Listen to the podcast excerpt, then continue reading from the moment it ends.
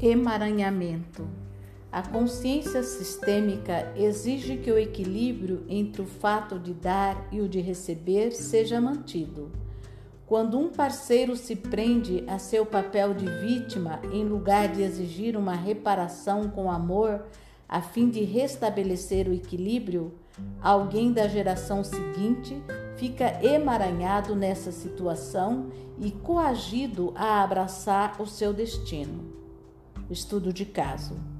Um avô era antigamente um conquistador e sua mulher apenas mostrava seu descontentamento e sofria em silêncio.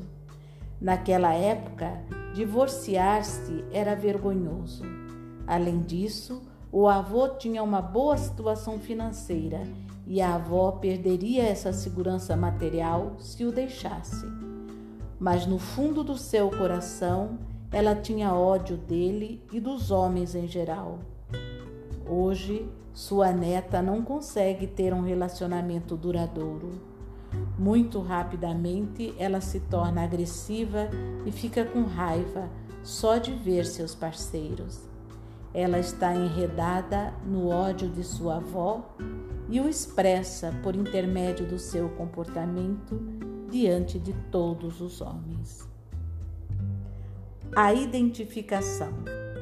O sistema familiar está à procura de sua completude.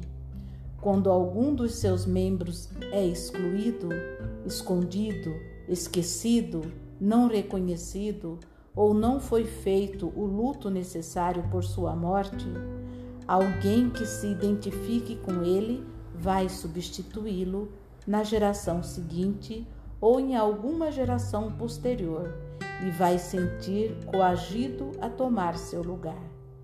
A justiça sistêmica é uma justiça cega, exigida por um campo de energia pessoal. Ela persegue o desequilíbrio sistêmico até encontrar um meio de compensá-lo. Estudo de caso. O primeiro amor de uma mulher morreu num acidente. Mais tarde, ela se casou e se tornou mãe de família. Sua filha a adora, mas não consegue estabelecer uma ligação com o pai. Ela se identifica com o noivo morto. Se retomarmos a analogia entre o campo de energia e a imagem da rede, as identificações são os buracos na rede que é preciso consertar. As constelações são o meio de repará-los.